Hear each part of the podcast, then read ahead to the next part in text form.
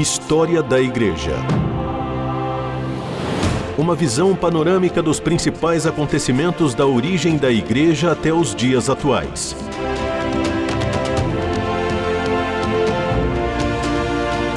Apresentação do pastor e historiador Marcelo Santos. Olá, querido ouvinte, é uma alegria estar com você mais uma vez aqui. Eu sou o pastor Marcelo Santos e é uma honra ter a sua companhia nesses encontros sobre a história da igreja. Nós estamos conversando sobre o período de consolidação do cristianismo e eu quero conversar com você hoje sobre dois documentos muito importantes nesse processo que tem um papel fundamental nessa fase de consolidação do cristianismo em meio às heresias, aos ataques e às ameaças que o cristianismo vai sofrer, principalmente na questão da sua doutrina, da sua pureza doutrinária. O primeiro desses documentos é conhecido como o Credo dos Apóstolos. Uh, você que teve a sua origem católica, a sua formação católica, você deve se lembrar uh, da, do credo, porque ele deve ser decorado, né, ele deve ser memorizado.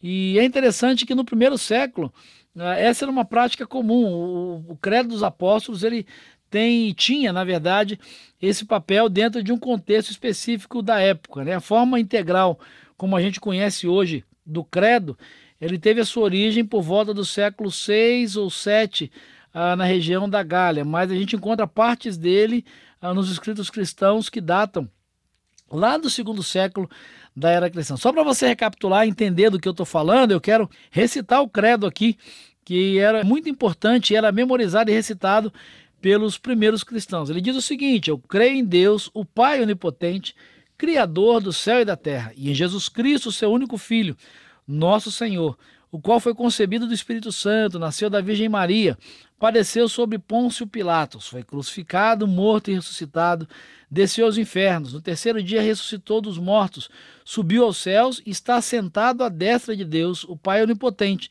de onde há de vir para julgar os vivos e os mortos.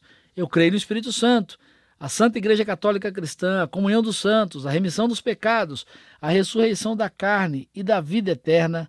Amém.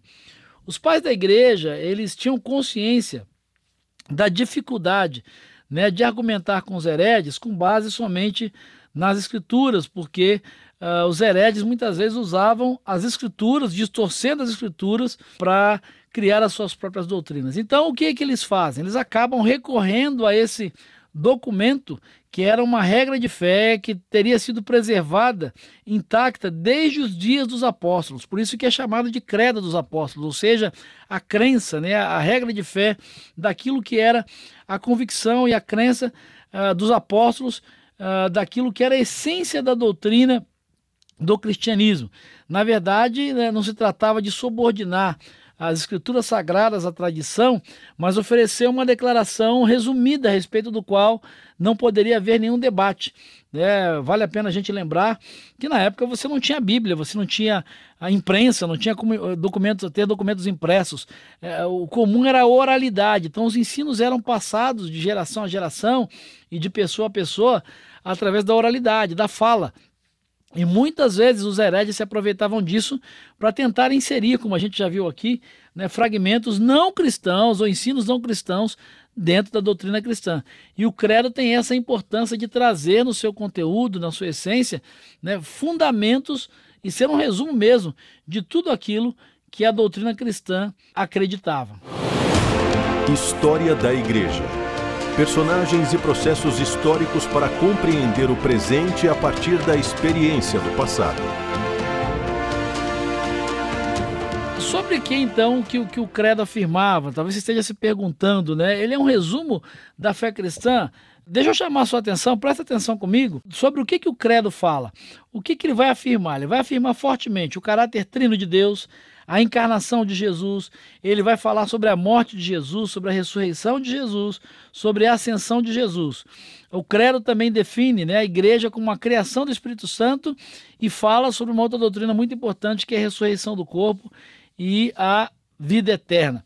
As principais funções desse credo à época eram ser uma confissão de fé para os candidatos ao batismo e também um esboço de um ensino uh, catequético baseado nas principais uh, doutrinas cristãs. Então, os novos uh, convertidos, aqueles que aderiam ao cristianismo, que aceitavam o cristianismo, faziam parte do cristianismo, eram levados a memorizar, porque qualquer ataque, qualquer doutrina nova, qualquer coisa diferente que surgisse nesse processo podia ser uh, facilmente combatida, desde que a pessoa uh, memorizasse né? o credo, ele teria ali a essência daquilo que era a doutrina cristã. Talvez você esteja aí se perguntando.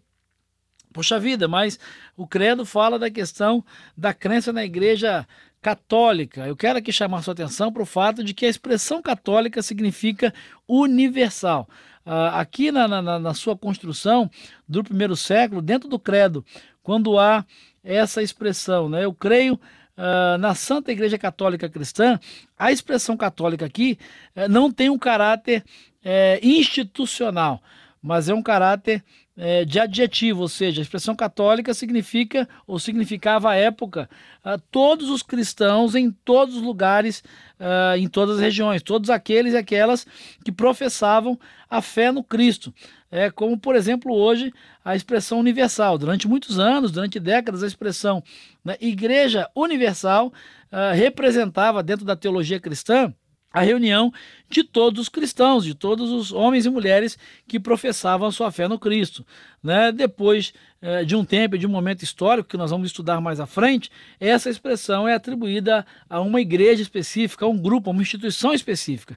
Isso vai acontecer lá atrás também é, com o surgimento da Igreja Católica Apostólica Romana. Então, aqui no Credo dos Apóstolos, a expressão Santa Igreja Católica Cristã não tem nenhum vínculo, nenhuma conotação com a Igreja Católica Apostólica Romana, até porque ela não havia surgido ainda, mas tem a ver é, com a reunião de todos os cristãos uh, no mundo, todos aqueles que professavam a sua fé em Cristo Jesus.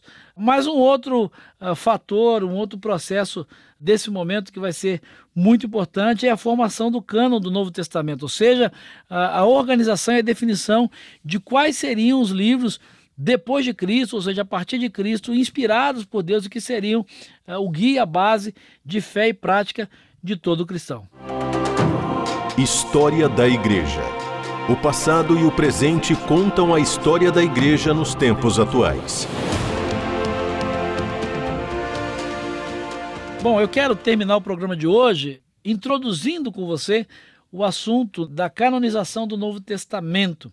Todos os livros que fariam parte do Novo Testamento, eles foram escritos até o final do primeiro século. Mas até esse momento que nós estamos estudando aqui, eles não tinham sido uh, juntados, organizados né, numa, numa coleção única uh, e nem mesmo canonizados, que é a ideia de reconhecidos pela igreja como uh, inspirados por Deus.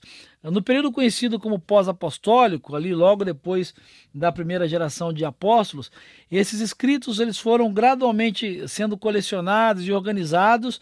Uh, os concílios formados por teólogos, estudiosos e líderes da igreja, bispos, uh, foram se reunindo uh, debaixo de oração, debaixo da direção de Deus aí e de critérios pré-estabelecidos que nós vamos ver daqui a pouco, e vão organizando e definindo mesmo quais seriam esses livros até chegar aos que hoje conhecemos como o Novo Testamento cristão.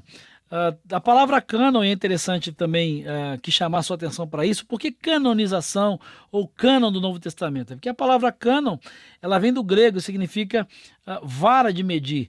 Né? Então seria o limite. O cânon seria essa definição de quais seriam os livros uh, inspirados. Então, o cânon, ou a coleção completa dos livros que formam o Novo Testamento, ela foi organizada ao longo de muitos anos. Uh, e principalmente, né, entre várias outras razões, pelo surgimento de muitos livros heréticos e alguns até escritos ilegítimos que muitas vezes queriam se passar por escritos dos apóstolos, né? traziam aí o nome dos apóstolos, Pedro, Paulo, Tiago, para tentar justificar a sua a autoridade apostólica, mas um estudo mais profundo, que era o trabalho que os concílios faziam, os estudiosos faziam, demonstrava que pelo estilo de escrita e por alguns outros fatores, esses escritos não poderiam ser atribuídos a esses apóstolos. Para que você tenha uma ideia de como o processo foi lento, as cartas de Paulo elas só foram juntadas no final do primeiro século. E Mateus, Marcos e Lucas ah, foram juntados da forma como a gente conhece hoje, por volta do ano 150 da era cristã. E aí talvez você esteja se perguntando, né? Mas que critérios foram esses para estabelecer e definir qual livro faria e qual livro não faria uh, parte do cânon? Isso é uma outra história que nós vamos conversar no próximo programa. E eu quero que você entenda né, o processo e como o Espírito de Deus trabalhou em todo esse processo para que nós tivéssemos hoje aquilo que nós conhecemos como Bíblia Sagrada, formada não somente pelos livros do Antigo, mas também do Novo Testamento. Mas isso é uma outra história que nós vamos conversar num próximo programa e eu espero eh, de verdade encontrar você lá, que você esteja atento aí, ouvindo na RTM, na nossa programação, eh, ou talvez aí no podcast que está sendo disponibilizado para você pela rádio e também pelas minhas redes sociais. Então esteja atento né? Fique ligado aí e no próximo programa nós vamos conversar mais sobre isso. Até lá e que Jesus te abençoe.